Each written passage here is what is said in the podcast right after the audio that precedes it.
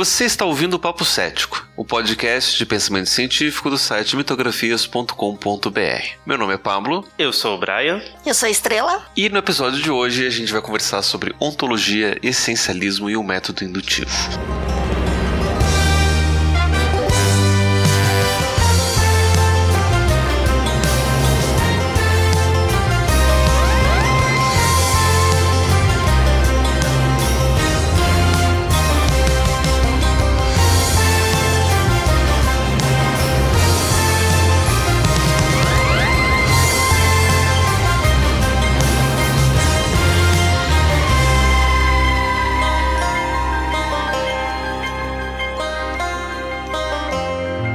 Ontologia é a parte da filosofia que trata da natureza, realidade e existência dos entes. É a discussão que temos quando questionamos o que nos torna o que somos. Uma forma de entender essa discussão é através da lenda do navio de Teseu. Segundo Plutarco, quando Teseu retornou de Creta após matar o Minotauro, seu navio ficou atracado no porto de Atenas, como um memorial ao ato do herói. Isso forçou que os atenienses trocassem as peças velhas por peças novas para manter o navio. Diante disso, surgiram várias discussões filosóficas relativas à natureza do navio de Teseu. Se depois de 50 anos tendo suas peças trocadas, nenhuma das peças do navio exposto no porto fossem as peças originais do navio, ele ainda seria o navio de Teseu? E se pegássemos as peças originais velhas e juntássemos todas e fosse formando outro navio. Esse seria o navio de Teseu? Em outras palavras, o que torna algo aquilo que ele é? Essa discussão ontológica tem várias possibilidades de respostas, sendo uma delas a materialista, que responderia, no caso de navio de Teseu, que o navio de Teseu seria o original, ou seja, o reconstruído com as peças originais. O navio exposto no porto seria uma réplica ou reconstrução do navio. Mesmo se apresentássemos a narrativa do navio de outra forma, o materialismo teria uma resposta. Poderíamos pensar que Teseu saiu com seu navio e durante sua viagem ele vai trocando as peças e ao retornar anos depois ao porto, ele com um navio diferente daquele que ele usou para sair. Isso é relevante quando falamos sobre biologia, pois se somos no os nossos corpos, nossos átomos são todos trocados a cada 7 anos aproximadamente. Ou seja, nenhum átomo no seu corpo hoje estava lá há 10 anos atrás. Seu corpo é completamente diferente, por mais que você ainda tenha as memórias daquela época e a mesma identidade. Então, o que faz cada um de nós ser quem somos? Uma das respostas mais comuns é o essencialismo, que vai complementar o materialismo dizendo: apesar das mudanças materiais, existiria uma essência em cada um que responderia à pergunta: quem somos nós? No caso do navio de Teseu, mesmo que suas peças mudem e materialmente não seja mais a mesma embarcação, a essência do navio permanece. Essa essência pode ser compreendida a partir de generalizações, através do método indutivo, conhecendo casos particulares e nos aproximando das regras gerais, a essência.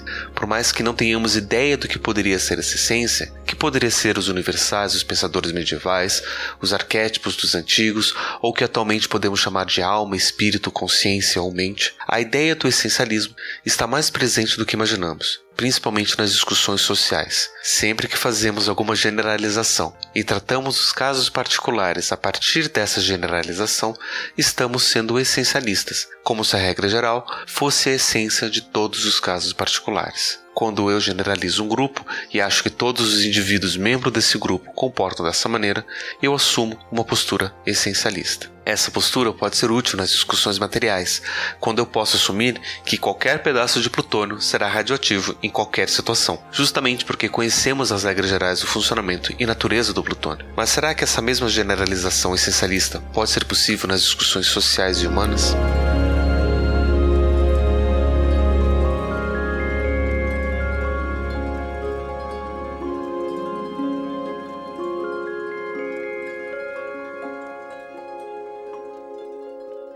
É, bom, pessoal, então, começando aí a nossa discussão, queria perguntar para vocês que vocês acham que o essencialismo ele funciona nessas diferentes áreas do conhecimento? A gente consegue criar regras gerais e aplicar a casos particulares? E Onde a gente consegue fazer isso? Eu queria ver estrela sobre isso, principalmente na área da química, que eu acho, eu acho que na química funciona mais do que na sociologia.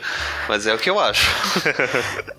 na química funciona, ou pelo menos a gente precisa fazer que funcione porque não tem como você conseguir analisar tudo para ter uma certeza. Então vai muito do cálculo estatístico. Então, se eu preciso analisar o, os componentes que tem no, no, seu sangue, eu não consigo tirar o seu sangue inteiro, analisar todas as partes para poder chegar a uma conclusão. Então, tem que pegar uma amostra disso e, através dessa pequena parte, eu posso generalizar porque você inteiro tá assim, né? Não dá para dizer que a gente vai do princípio que o todo não, não tem uma parte do seu pele que tá mais concentrada aquela substância, né? Então acho que tipo na química a gente consegue usar bastante isso por exatamente por não ter recursos de como analisar o todo e também através de várias análises estatísticas, você chega a uma conclusão mais confiável. Claro que a gente não vai. Você quer um, fazer uma análise mais verdadeira, você vai tentar fazer a amostra em triplicata ou fazer cinco vezes para chegar a uma média mais correta,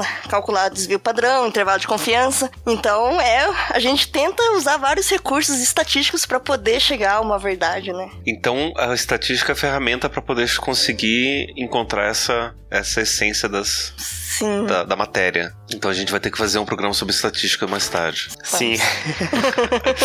Porque essa é uma coisa até que eu tenho, eu tava vendo com os alunos, alguns ex-alunos meus estavam fazendo prova de estatística essas semanas. E todo mundo reclamando que estatística, não sei o que. Eu escolhi psicologia porque eu pensei que não ia ter matemática.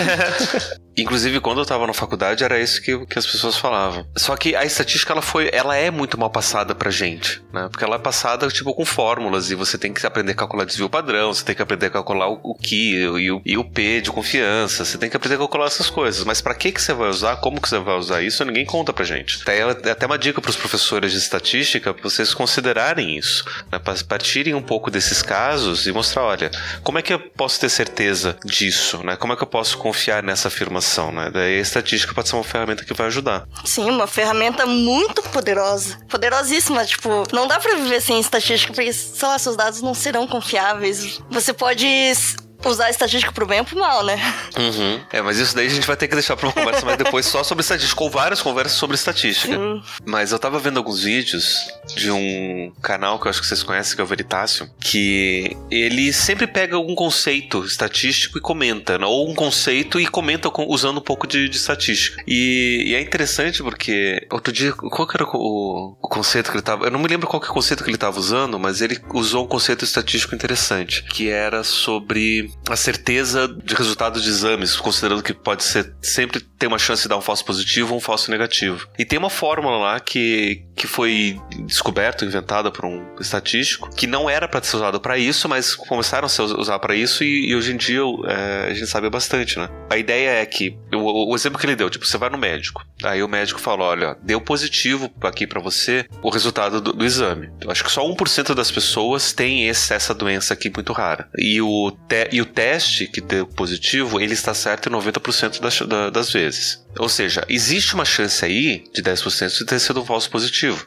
Ainda mais considerando que é uma doença que atinge só 1% da população. Então, como é que a gente pode fazer ter certeza que isso está certo? A gente faz o teste de novo. Se der positivo de novo, isso quer dizer que a chance de ter sido falso positivo na primeira vez é muito menor, porque o falso positivo ele só tem 10% de chance, então 10% de 10% é 1%, em cima de uma doença que só, tem, só, só, só aparece 1% das vezes, enfim. Tem todo lá um, um, cálculo estatístico, e daí você pode ir aumentando a sua confiança. Ou se der negativo uma segunda vez, o que, que isso pode dizer? Será que de fato foi um falso positivo? Então você tem que fazer uma terceira vez ou não? Né? Então são todas as ferramentas que a gente pode ir usando para ter certeza dessas, dessas questões. Mas aí é interessante porque a gente está aplicando o conhecimento geral para ter certeza sobre o caso particular. Mas ele não vai dizer mais ou menos sobre o conhecimento geral em si, não é? Então, se eu tenho certeza que naquele caso é uma determinada doença, isso não vai aumentar ou diminuir o meu conhecimento geral. Ou seja, ah, mais um caso para a doença não vai aumentar de 1% para 1,2% uhum. a incidência da, da, da, doença, né? A gente parte desse conhecimento geral para ter um conhecimento específico. E isso que é, uma, que é uma coisa que eu acho interessante, né? O conhecimento geral é o conhecimento geral, o conhecimento específico, particular é o, é o particular. Um pode ajudar o outro, um vai influenciar o outro, mas um não necessariamente vai definir o outro. Uhum. Mas acho que para você ter criado o seu conhecimento geral, acho que você teve que partir de ca casos particulares, né?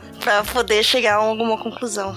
Pois é, essa é uma coisa que eu, que eu, que eu fico pensando. Por quê? O método indutivo, quando foi proposto lá pelo Aristóteles, era isso: você vai observar casos particulares e aí você vai utilizar da sua intuição para generalizar aqueles casos. Daí você vai observar mais casos e você vai generalizar mais e você sempre vai generalizando, Uhum. você sempre vai intuindo novas generalizações para tentar chegar nessa, na essência das coisas. E esse método foi utilizado até o que? O século XIX. Então a ciência foi se construindo dessa- desse jeito. Até o Popper chegar. É, mas o é, até o Popper chegar e mostrar que esse método não funciona tão bem assim. é que ele tem lá os seus problemas, mas eu acho que sobre o Popper especificamente, eu acho que vale mais uma outra, outra conversa, né? Com certeza. Aí depois ainda um outro sobre, só sobre as críticas sobre o Popper também, em defesa do método indutivo. Sim. É, porque daí a gente fica pensando, por exemplo, eu, eu fico pensando quanto que da- da- das descobertas do Newton, que a gente usa até hoje, não foram através de um pensamento indutivo também. Né? O quanto que ele observou e ele foi generalizando até ele criar uma regra geral. É, tanto que né, a gravitação universal não funciona para pequenas escalas e escalas muito grandes. Aquilo que ele não conseguiu observar, né? Exato. Mas aí, por exemplo, quando ele fala lá sobre, sobre o espectro de cor, né, que você usa no, no seu trabalho, né, com cromo, cromo...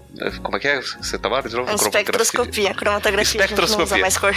Isso. Ah, tá. Espectrografia, que é consequência da- desse estudo original do Newton. né? Uhum, com certeza. Ele observou o espectro, ele fez análises, observações, e observando várias e várias vezes, ele viu que aquilo se mantinha um certo padrão, e daí ele conseguiu generalizar regras gerais sobre o funcionamento da luz. Uhum. Mas se fosse hoje, isso ia ser complicado, né? Porque hoje em dia a gente não usa mais esse método. Hoje em dia a gente parte de uma hipótese, de uma possível resposta, para daí a gente poder testar, para ver se funciona. E a gente vai fazendo testes e mais testes em cima dessas possíveis respostas para ver se ela se mantém, mas a gente nunca vai afirmar que de fato existe uma generalização, é só uma explicação racional que funciona. Tanto que leis científicas, que a gente até já falou antes, elas não são. Ninguém mais faz leis, porque é é uma generalização, então você tem que ter muito cuidado em fazer isso. Então as pessoas tratam os casos particularmente, não. As, as leis que a gente usa são muito antigas, são da época de Newton, do século XVIII, XIX. Eu acho que as mais recentes são as leis da termodinâmica.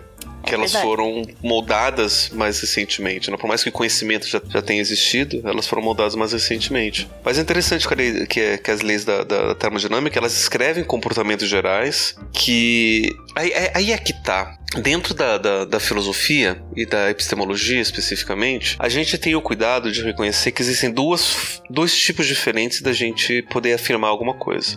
É to- toda afirmação geral, assim. Ela pode ser uma afirmação descritiva ou uma afirmação prescritiva.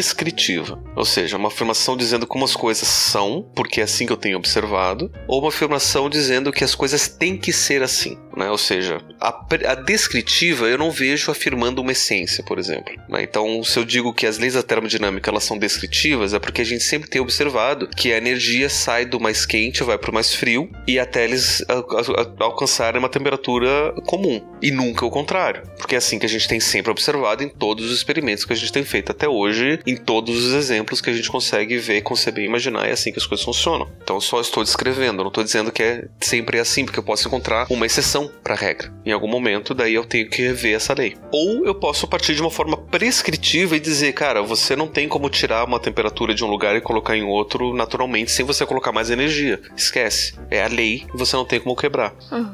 Vocês conseguem perceber diferença na- nas duas afirmações? Uhum. Sim, sim. E aí eu percebo que a segunda é mais essencialista que a primeira, né? Porque eu tô usando uma regra geral como base de funcionamento da natureza e todos os casos específicos têm que replicar isso. Você já tá até supondo uma essência ali dentro, né? Na própria Uhum. premissa. Uhum. Por mais que você não saiba ainda qual ela é, mas. Bom, mas aí a gente falou bastante sobre o método indutivo, né? Uhum. E qual que é a diferença dele pro método dedutivo? O método do dedutivo, que eu acho que a gente vai poder falar um pouco mais detalhes em outros programas também, ele é o, ele é o oposto. Enquanto o indutivo ele parte de casos específicos para criar regras gerais, o método dedutivo ele parte de uma regra geral para analisar casos específicos. E a regra geral, ela geralmente é uma afirmação racional.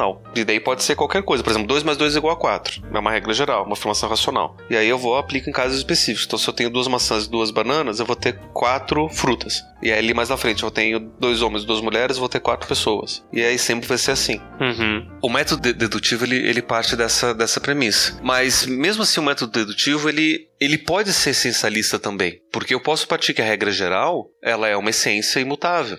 Uhum. Né? Se eu digo, sei lá, que, que o café faz mal para a saúde, vamos, vamos supor, e eu generalizo isso como uma regra geral, eu posso ver que todos os casos onde tem pessoas tomando café, que elas acabam passando mal ou tendo problemas de saúde por causa desse café ou dessa regra geral que eu tenho. Porque o café é essencialmente mal pra saúde. Maléfico. Uhum. É.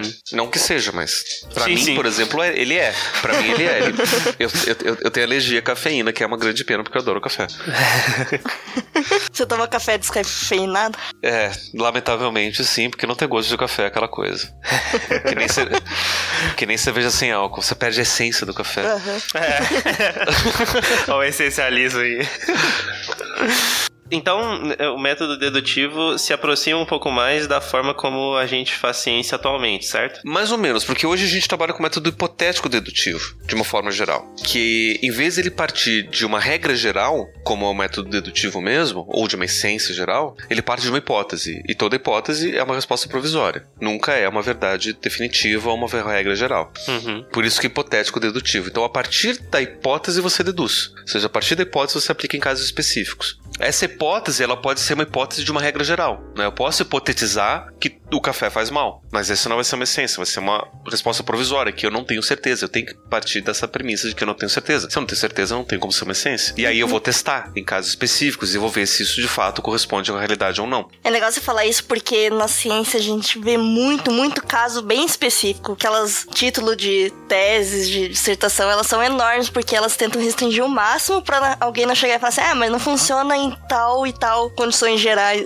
Então, elas tentam ser o mais específica possível. Então, tipo, café vai ser mal pra idosos de 65 anos que morem em tal região e comam frutas de manhã e batata à noite. Então, ela tem que ser muito específica. Porque daí, se alguém achar um caso que não se encaixa, vai falar, ó, você errou. Então, eles tentam ser muito, muito específicos na ciência. E essa especificidade é até interessante, porque ajuda a gente a ter uma noção maior das coisas, né? Inclusive até tentar se aproximar de regras gerais. Porque eu, eu particularmente, não vejo problema nenhum em usar regras gerais. Elas são importantes até pra gente poder entender estatística. Porque se não fosse as regras gerais, a estatística não ia servir de nada. Né? A gente só ia estar analisando cada caso particular e, e pronto. Todos os casos com 100% de acontecimento, né? Né? E daí a gente vai ver, tipo, será que esse pedaço de plutônio aqui ele vai ser radioativo e vai fazer mal pra mim? Hum, não sei, vamos testar. Não, eu sei, é plutônio, vai fazer mal. Vai ser radioativo. Uhum. Urânio, eu acho que tem, tem alguns é, isótopos de urânio que não são radioativos, né? Sim. Né? Então o urânio pode ser que não seja, mas o plutônio todos são. então, Acho que 1% do urânio que você encontra em, é, na natureza? na natureza é radioativo. Ah, então. Tanto que eles falam enriquecer o urânio é você separar, né? O que é radioativo e o que não é. Ah, interessante. Então, se eu acho urânio, pode ser que não seja, mas o plutônio, se eu achar, que eu acho que plutônio não tem na natureza, então se eu achar no plutônio que vai ser de uma. em Chernobyl, sei lá, Você vai estar invadindo alguma base do governo, provavelmente. né? Tentando viajar no tempo,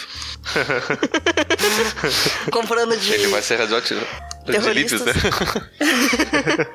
É, então ele vai ser radioativo, porque daí a gente pode parecer dessa regra geral.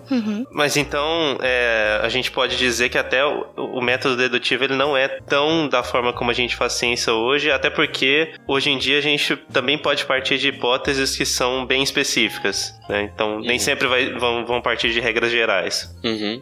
É isso mesmo. Exato. É. Mas é é interessante porque mesmo as, as hipóteses específicas, elas podem partir de conhecimento geral. Mas, na verdade, elas devem partir de conhecimento geral, né? Que é todo, todas as teorias científicas, elas são conhecimentos gerais. Uhum. Uhum. Mas por mais que a gente tenha um conhecimento geral, a gente nunca pode afirmar com 100% de certeza que é assim naquele caso específico. É, um exemplo que eu gosto de dar, é um exemplo histórico, tem quase 100 anos, ou mais até, era quando as pessoas estavam estudando a órbita de, do- do- dos planetas. né? A gente conhecia, sei lá, sete planetas. E aí eles estavam estudando a órbita de Urano, e aí eles viram que, opa, tem uma coisa estranha aqui. A gente descobriu Urano vendo coisas estranhas na órbita de Saturno. Então, será que é algum planeta assim? Ou seja, eles pegaram essa regra geral que eles estavam usando e descobriram é, Netuno, né? Ou seja, essa perturbação na órbita é por conta de outro planeta. Daí olharam para Netuno e viram, olha, será que essa perturbação na órbita de Netuno também não pode ser por conta de um outro planeta? E assim descobriram Plutão. E aí tava tudo explicado. Daí eles olharam para Mercúrio e viram que também estava perturbado, que não estava girando da forma como deveria girar. E eles falaram, então será que isso daí não é por conta também de um outro planeta entre Mercúrio e o Sol? Então eles usaram a mesma regra geral para tentar aplicar lá. Funcionou várias vezes, mas naquela vez não funcionou porque não tinha planeta nenhum. O vulcano não existe. Uhum. Ou pelo menos não ali, entre Mercúrio e Sol. Se continuar nas estrelas, Vulcano fica um pouquinho mais longe, perto de Andória. Mas enfim. é, e aí eles tiveram que rever essa regra geral. E viram que o Sol estava distorcendo espaço, e daí a gente tem que pensar numa outra forma da gravidade. Daí o Einstein propôs uma fórmula diferente, e aí eles conseguiram encontrar, pela fórmula do Einstein, o desvio na órbita de Mercúrio. Uhum.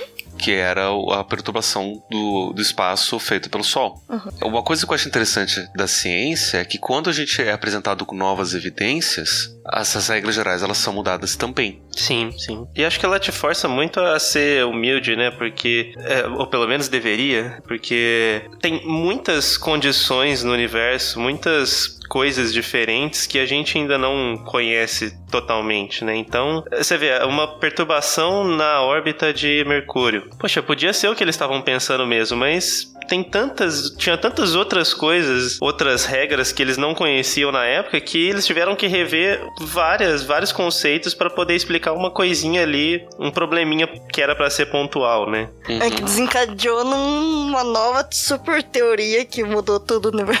É, da forma que a gente exato. viu o universo. É aquele, é aquele fiozinho da camisa que você puxa e quando você vê, a camisa já se desfez toda. Uhum. Porque todos os outros fiozinhos que você puxou resolveu o problema, né? Mas Uhum. aquela não. Aquela destruiu toda a camisa. Exato. Maldito fio. Só que uma coisa que, que, que eu fico incomodado é que esse tipo de pensamento ele meio que deixa de funcionar quando a gente fala de ciências humanas, né? Uhum. Imagina. Porque parece que as pessoas não, não, não param pra pensar que se na natureza também a gente pode considerar assim, e cientificamente a gente vai pensar desse jeito e, e não vai se ater às regras gerais com tanta certeza imutável, elas não vão ser, tipo, mesmo que ela seja escrita em pedra, a gente pode, sei lá, trocar de pedra. Sim. Mas nas ciências humanas parece que não, né? Se a gente fala alguma coisa que as pessoas são assim, elas têm que ser assim e acabou. Pois é, e como é que como é que funciona nas ciências humanas? Como, como que as pessoas encaram isso? em tese, nas ciências, funciona igual. Uhum. né? A gente tem uma hipótese, a gente testa, a gente observa, né? a gente pode até ter leis. Na, na, na psicologia, a gente tem algumas leis que a gente usa, por exemplo, a Gestalt tem algumas leis da, da, da, da percepção, que são até bem interessantes, depois a gente pode conversar sobre isso. Gestalt que usam bastante em design, não é? Isso, né? A Gestalt vai falar muito de, de percepção, vai ser uma das primeiras áreas de estudo que vão, vai definir bem como funciona a nossa percepção. Sim. E elas vão criar leis básicas, né? De, de, de, de percepção pela contiguidade, pela proximidade, enfim. Depois a gente pode ver isso mais, mais na frente. O Skinner, no livro Ciência e Comportamento Humano, vai descrever é, leis do comportamento, né? Lei do, do, do reforço, ou seja, se se você reforça um comportamento, ele tende a acontecer mais vezes. Se você não reforça, ele tende a estar em extinção. Uhum. Essas são leis básicas do, do, do, do comportamento. Sempre quando a gente observa, a gente observa assim. Por mais que a gente sempre a gente possa observar variações gerais. Mas uma coisa que eu fico pensando é que, da mesma forma como o conhecimento das ciências exatas, ela vaza pro, pro, pro senso comum. E a gente começa, a gente lê aquela pesquisa aqui, né, que mostra que. Qual que era a pesquisa? De novo, no, no ele tinha falado lá de um, de um problema de estatístico, que era. Que fizeram uma, uma, uma pesquisa para mostrar que chocolate ajuda a emagrecer. Mas ele estava cheio de, de problemas estatísticos, mas de propósito, né? Porque eles queriam mostrar que quando você. Você pode usar estatísticas para provar o que você quiser. E eles conseguiram provar, Uhum. né? Daí eles, tipo, deram uma dieta para um grupo que tinha chocolate, uma, outra- uma outra dieta que não tinha chocolate. Fizeram vários grupos diferentes e daí viram que aquele que comia o chocolate emagreceu mais do que aquele que não comeu chocolate. né? Uhum. Mas eram casos bem específicos. Eles fizeram, tipo, com 50 pessoas. Eles. né, Então você tem um desvio padrão muito alto. né, Você tem. Eles mediram um monte de coisas, né? Aleatórias, que podem ser causadas por N outros fatores que não necessariamente chocolate. Então tinha um, um monte de problemas estatísticos. Só que daí, quando foi jogado no público, foi jogado com a notícia: chocolate ajuda a emagrecer. né? Esse era o título da manchete. Ou seja, essa é a regra geral que a gente tá passando pra todo mundo. Uhum. Mesmo que depois você leia e fala, ajuda a emagrecer em casos bem específicos. Mas não importa, essa é a regra geral. Mesmo quando tem casos assim, nas ciências humanas parece que é. Aliás, quando as ciências humanas vazam pro, pro senso comum, parece que é a mesma coisa. E daí vem a- aquela posição do Batman no, no Batman vs Super-Homem, né? Que se a gente tem pelo menos 1% de chance que o Super-Homem pode ser mal, a gente tem que levar isso como uma certeza absoluta. É, porque mais cedo ou mais tarde vai acontecer. Né?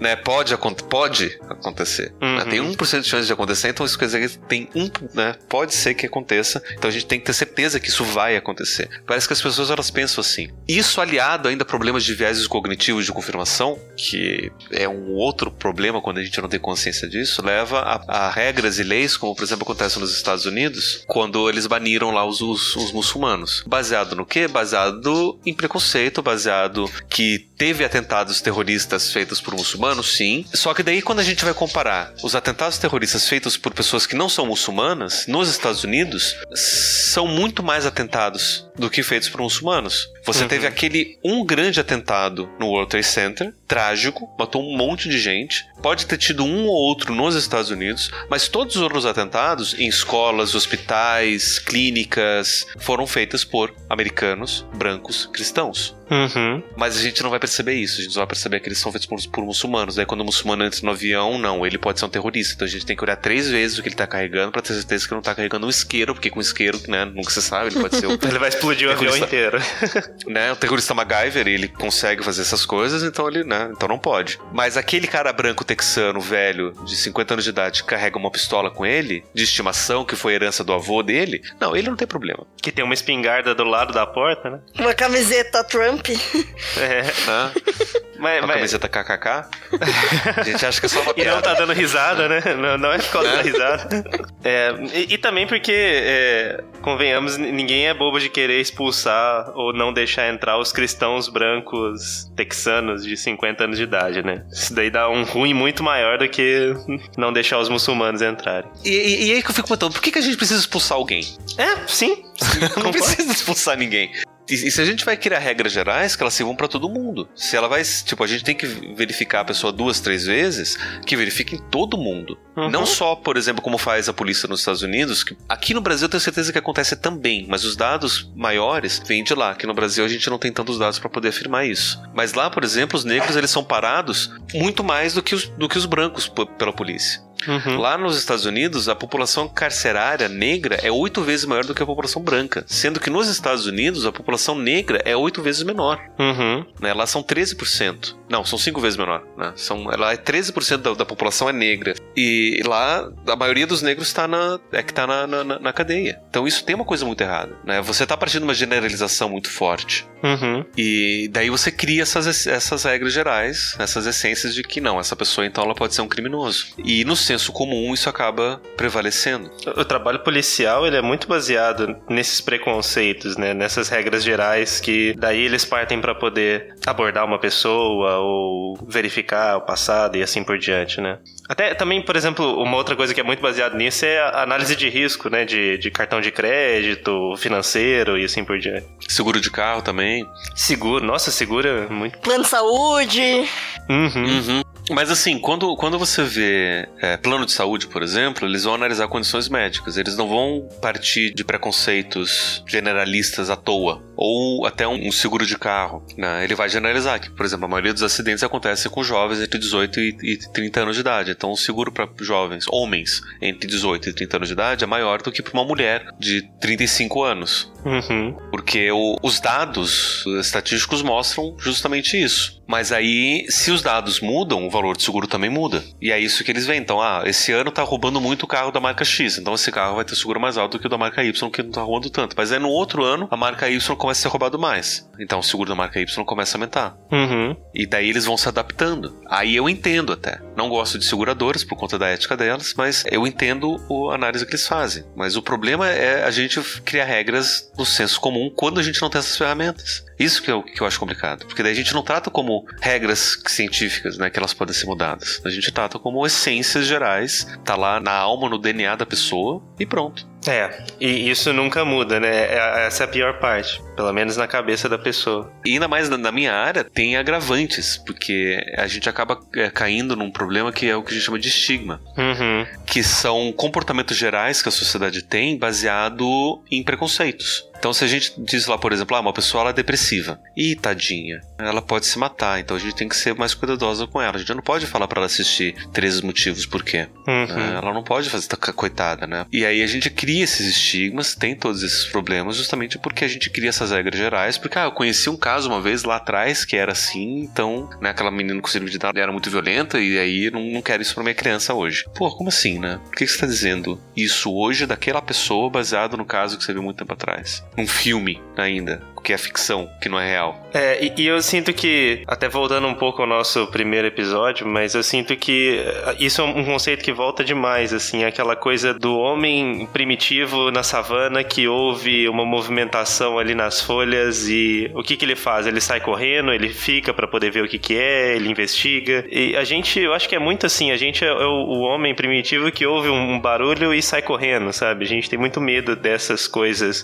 que a gente não entende, que são diferentes diferentes do nosso cotidiano e assim por diante. Daí a gente vê que são decisões muito mais tomadas pelo medo do que por qualquer outro critério, né? Sim, sim. E é, é onde o preconceito entra, né? Constrói-se muito baseado no medo. Mas aí, será que a gente consegue usar esse tipo de pensamento para dizer quem que a gente é, por exemplo? Segundo La Estrela, na química a gente pode, a gente precisa generalizar para saber o que, que é o plutônio, o que, que é um determinado composto. Mas será que a gente pode fazer a mesma coisa para dizer quem a gente é? Ótima pergunta. Eu queria ouvir a opinião de vocês primeiro. Eu não quero botar minha mão no fogo ainda. Você não consegue pensar em nenhum algoritmo que você coloque lá as variáveis do computador e ele calcula quem a gente é? São muitas variáveis, a computação demoraria anos. Mas e aí, o que, que, vocês acham? Só sobrou a estrela pra falar, porque eu que fiz a pergunta. Não vou responder minha própria pergunta. Não há dados suficientes para uma resposta significativa. Deixa eu partir uma pergunta mais simples, né? Como é que você claro, sabe quem, quem, quem, quem somos nós? Bom, vamos lá, né? Ai, ai. É, é, difícil porque é, você pensa em falar alguma coisa, mas eu, eu, começo a pensar assim, nossa, mas será que isso aí não vai dar um, um problema com alguma outra coisa? E, enfim. Mas eu penso o seguinte, é, vamos lá. Digamos que a gente seja igual, igual na química, né? Se você tiver dados suficientes estatísticos e você vê uma certa recorrência de atitudes e é, posturas, eu acho que essas atitudes e posturas, o que a gente faz, define o quem nós somos como pessoas. E claro que tudo isso depende de ambiente, de é, momento, de criação e assim por diante, mas é, essas coisas eu acho que é, são a generalização que a gente tem hoje em dia para poder definir quem nós somos como pessoas. Então a gente observa comportamentos específicos e a gente pode generalizar para a essência da, das pessoas, certo? Certo. Eu acho que é o que a gente Mais faz hoje em dia. É o que a gente é. faz. Mas eu acho que é igual o navio do Teseu lá. A gente sempre tá mudando. Com certeza você vai lembrar de alguma coisa que você fez no passado e falar assim, nossa, como eu tive coragem de fazer isso? Ou por que, que eu pensava daquele jeito? Então eu acho Corte que a gente... de cabelo. Uhum. Acho que a gente muda muito, muito. E a gente acha que é o que você tá sendo agora. Eu sempre acho que eu sou a pessoa mais inteligente do que eu já fui. Que eu penso, nossa, eu, quando eu tava cinco anos atrás, eu me achava inteligente. Eu achava que sabia das coisas e, e agora você pensa assim, não, Sabia? Coisa nenhuma, agora eu que sei. Então acho que você sempre tá mudando. Daqui uns 10 anos eu vou pensar a mesma coisa. É, né, concordo. Uma constante que a gente tem também é a mudança. Mas ao mesmo tempo, será que a gente não tem uma essência? Então, mas é, é justamente se a gente tá sempre mudando, a gente pode dizer que a gente tem uma essência? Algo que não muda, algo que é constante? Pois é. E aí uma outra questão, ainda mais complicada ainda. Mesmo que a gente possa dizer, não, mas tem uma questão que é constante. Eu sempre, por exemplo, sempre tive esse problema desde criança e até hoje eu tenho essa questão. Isso daí faz parte da minha essência. O quanto será que essa não mudança dessa característica ao longo de todos esses anos é consequência de você de fato ter uma essência ou é consequência da crença de que isso é imutável e logo você não tentou mudar? Uhum. Eu acredito mais na segunda sugestão. Eu também. que às vezes você acha que você justifica você não mudar, não ter alguma característica por falar, ah, não, isso não tem jeito. Mas acho que nem não pode, pode não ser verdade isso também. Uhum. Uhum. É. E eu até nem sei se encaixa, mas eu li recentemente sobre uma pesquisa que fizeram que pessoas com ajuda de terapia, com acompanhamento de terapeutas, elas conseguem ter uma mudança significativa na personalidade em num tempo, acho que era de três meses, assim, um tempo muito curto. Pessoas que às vezes lutavam com certas mudanças durante anos e não conseguiam, tinham, tinham incômodos e assim por diante, é, elas tinham um resultado muito bom. Então, quer dizer, a conclusão que eles chegavam comentavam era que você consegue mudar a sua personalidade até certo ponto, principalmente com acompanhamento. Da personalidade é interessante porque a gente tem. É, personalidade é um termo muito genérico que fala sobre um monte de coisa, né? Uhum. Tem uma das características da, da personalidade que a gente ouve o tempo todo falar, que é a índole, que é, é aquilo que a pessoa é no fundo. Uhum. Então ela pessoa, a gente fala uma pessoa de boa índole, de má índole, que não é necessariamente a personalidade. Então, teoricamente, considerando essa essência da índole, estou colocando muitas aspas aéreas aqui, vocês não Por mais que você mude a personalidade, a índole você não mudaria. Então, por exemplo, você não pode pegar um psicopata que tem má índole e dizer que não, agora ele vai ter uma boa índole, né? Ou seja, um criminoso, assassino, estuprador, ladrão, racista, e, enfim, o que você quiser colocar aí de, de ruim, fazer com que ele faça uma terapia para mudar a personalidade dele, porque a índole dele vai ser ruim, ainda, né? Ele só vai estar tá te aproveitando, vai estar tá te enganando, sei lá, você pode inventar sobre isso. Uhum. E ainda tem outra característica que a gente chama de caráter que é uma característica adquirida com o tempo. E dentro da, da, psicologia, a gente costuma associar o caráter às mudanças do corpo. Então, por exemplo, o fato de você sorrir demais faz com que você tenha essas linhas do lado da boca, que mostra que você sorriu demais. Ah. O fato de você andar curvado faz com que a sua, sua coluna fique curvada. É, essas são marcas de caráter que a gente chama, como exemplos de características também de personalidade. Né? O fato de você ser sempre ranzinza com todo mundo, reclamar de todo mundo o tempo todo, faz com que você tenha características de da sua personalidade que sejam sempre ranzinzas e fiquem marcadas. Uhum. Mas nada impede que você mude elas também, né? Como nada impede que você vá lá, faça uma cirurgia ou até mesmo faça lá um tratamento. Dizem que com fisioterapia até você consegue aliviar as linhas de, de expressão do rosto, a curvatura da coluna, você consiga mudar essas marcas do caráter, não tem nada, nada impede mudança. Mas é uma outra coisa que a gente fala que é permanente, que é mais constante. É interessante porque se a gente pensa no exemplo do criminoso e o que justificaria, por exemplo, a pena de morte, né? se a gente fala naquela pessoa estuprou uma criança e depois matou e comeu os pedaços. Ou pior, né? Preparou em pastéis de carne e serviu pros pais comerem, né? Uma coisa bem. Qual que é o nome daquele filme de Johnny Depp? O Barbeiro Demoníaco do Horfleet? Uhum. Essa pessoa merece a morte. Por quê? porque a essência dela, a índole dela, o caráter dela, seja lá o que a gente vai chamar isso, é de uma pessoa que é cruel, perversa, má, mesquinha e tudo de mal, e ela não merece uma outra chance de, de poder viver em sociedade. Uhum. Mas será que de fato é assim mesmo? Será que a gente tem essas características imutáveis? Eu, como psicólogo, eu até hoje estou procurando e não estou encontrando. Eu não vejo isso. E por isso que eu questiono quando as pessoas chegam e falam que não, porque a gente precisa de pena de morte, porque a gente precisa de prisão perpétua, a gente precisa dessas formas de livrar nossa sociedade tão bonita e pura e limpa e dessas pessoas tão vis que estão massacrando a nossa organização social utópica. E a família tradicional brasileira. É, também. Principalmente. Porque a índole e o caráter dela são tão perversos. Eu me questiono se a gente consegue fazer generalizações, uh, mesmo em casos específicos. Mesmo pegando aquela, aquele criminoso, eu me questiono se a gente pode dizer se ele só fez atos criminosos a vida inteira, tem 50 anos, um caráter criminoso, aquela marca indelével, até mesmo se ele não tem possibilidade de redenção. Uhum. Ele não, ele não pode ser mudado. Mas então eu vou voltar a pergunta para você e dizer assim: o que, que você acha que é, define o, o, ser humano como pessoa? Você acha que a gente pode usar o método indutivo para definir uma pessoa como hum, uma pessoa? Essa é uma pergunta interessante.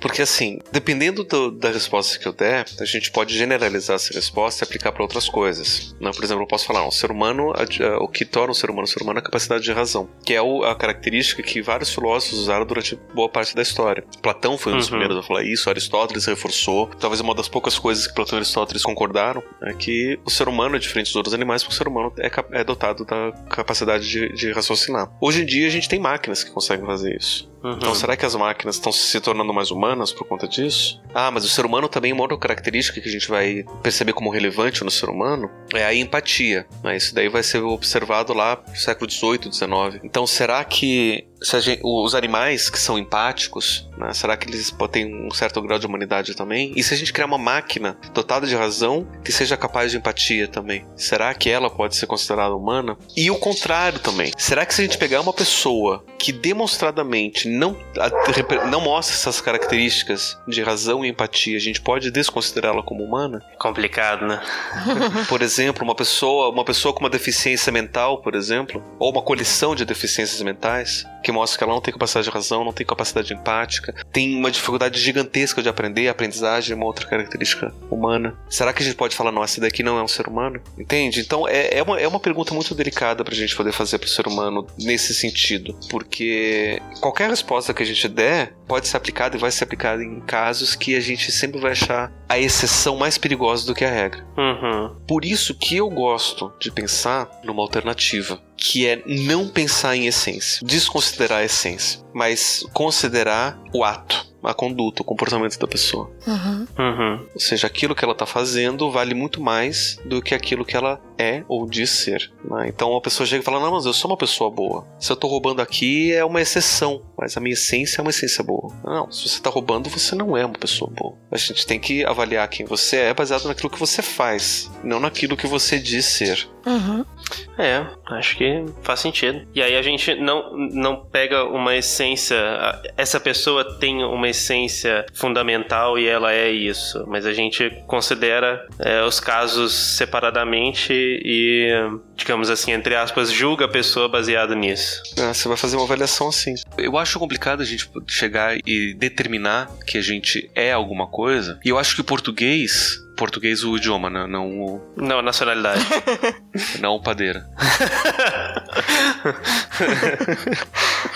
o português ele tem uma característica diferente de outros idiomas que ajuda a gente a perceber uma diferença. Que a gente tá sempre falando quem sou eu, quem somos nós, né? Do verbo ser. Só que o português tem o verbo estar também. Uhum. Outros idiomas não têm essa diferença. O inglês não tem, o alemão não tem, o francês não tem. Né? E que são as três principais idiomas da filosofia e da ciência, né? O alemão, o francês e o e o inglês. Eles não têm essa diferença. E o português e o espanhol têm. Não sei outros idiomas, mas português e espanhol têm essa diferença de ser e estar. Então, sempre quando eu ouço, né, e principalmente vejo uma tradução de quem sou eu, será que a gente não pode falar quem estou eu? Uhum. Uhum. É. E, e, a gente, eu não sei como é que é nas outras línguas, mas pelo menos no inglês a gente costuma traduzir am assim por ser, né? Dá uma preferência pelo ser e não pelo estar. É, depende, é, depende, depende do, do contexto, contexto, né? E depende sim, do sim. uso, né? Então, por exemplo, se eu falo I am sick, eu posso traduzir tanto como eu sou doente ou eu estou doente. Uhum. Em português, a gente tem uma preferência por traduzir por eu estou doente. Porque Sim, doença sim. Não, é uma, não é uma característica essencial. A não ser que seja, que você queira se definir. A gente fala, não, você é uma pessoa doente. E em inglês é o mesmo verbo. E para pensar essencialismo nesses idiomas é muito mais fácil. E a gente acaba herdando isso. Uhum. Talvez a gente possa, pelo menos aqui em, em português, aproveitar essa vantagem e não pensar em, em essência nesse sentido, né? Principalmente quando a gente fala de ser humano. Uhum. Talvez pensar mais como eu estou agora, uma coisa mais temporária. Até mesmo porque, né, você perguntar, Pablo, o que que você faz na vida? Ah, eu sou psicólogo, eu sou professor. Mas pode ser que daqui a alguns anos eu não esteja mais trabalhando com isso, daí eu posso ser ou estar outra coisa, né? Então eu posso falar, eu Uhum. estou psicólogo agora, Uhum. né? E pensar outra coisa mais na frente. E aí eu acho que talvez, se a gente for pensar um pouco que nem o Heráclito de Éfeso lá, século V antes de Cristo, né, que diz que a única coisa constante na vida é a mudança. Daí, se a gente vai pensar o ser humano, o que torna o ser humano o ser humano, a gente pode pensar que talvez uma das poucas características universais do ser humano é a capacidade de mudança. Uhum. E se a gente vai pensar nessa capacidade de mudança, ela pode mudar para aquilo que a gente bem quiser. E como a gente bem quiser. Sim. E aí a gente até pode partir para outro lado, que é que muitas vezes a gente sente essa necessidade de se definir como alguma coisa, de ter essa identidade, digamos assim, a coisa que a gente bota o pé no chão e fala assim, não, eu sou isso aqui e é isso que me define e tá tudo bem, né? Se eu ainda continuo assim, tá tudo bem. E não, às vezes não tem necessidade, né? Uhum. A gente pode aceitar pode- essa mudança como algo benéfico. É, exato.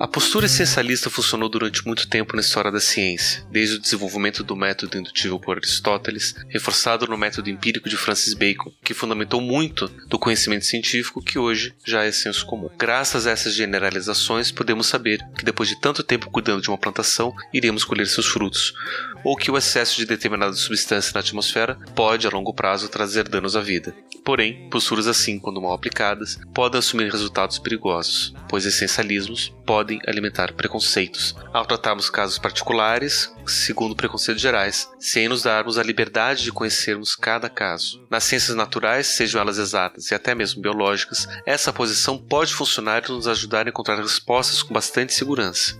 Mas uma coisa que as ciências humanas aprenderam nesse último século de pesquisa é que, ao se tratar dos fenômenos humanos, as regras gerais servem para falar sobre casos gerais, mas os casos particulares precisam ser vistos e compreendidos como casos particulares. As regras gerais podem e devem nos ajudar a compreender os casos particulares, mas elas nunca devem defini-las. O ser humano não se define por sua essência geral, mas sim por sua conduta, por aquilo que ele faz em cada escolha e ação. Os objetos e ferramentas são diferentes. Se eu fabrico martelo, eu fabrico baseado na ideia geral, conceito ou essência do que seria um martelo, e posso produzir vários martelos individuais que seguem as mesmas características gerais e são essencialmente a mesma ferramenta. Mas por conta da experiência subjetiva, os fenômenos humanos não funcionam tão bem assim.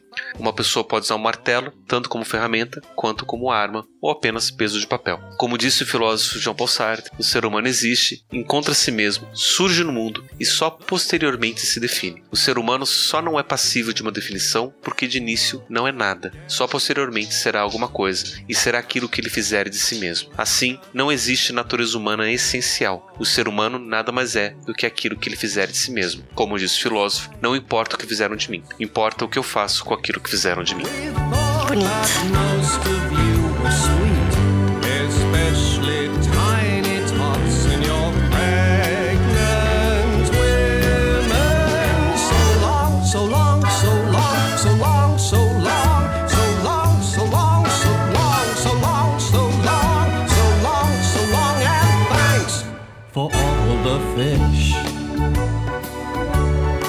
Você gostou desse episódio, não se esqueça de visitar nosso site no www.mitografias.com.br para conhecer mais o Papo Cético e também outros projetos do nosso site. Você também pode mandar e-mails para contato@mitografias.com.br. Seguir também a nossa página no Facebook, no facebook.com/papo lendário ou então no facebook.com/templo do conhecimento. Se você quiser apoiar o Papo Cético e os outros projetos do Mitografias, você pode acessar padrim.com.br barra mitografias e conhecer o nosso projeto de apoio.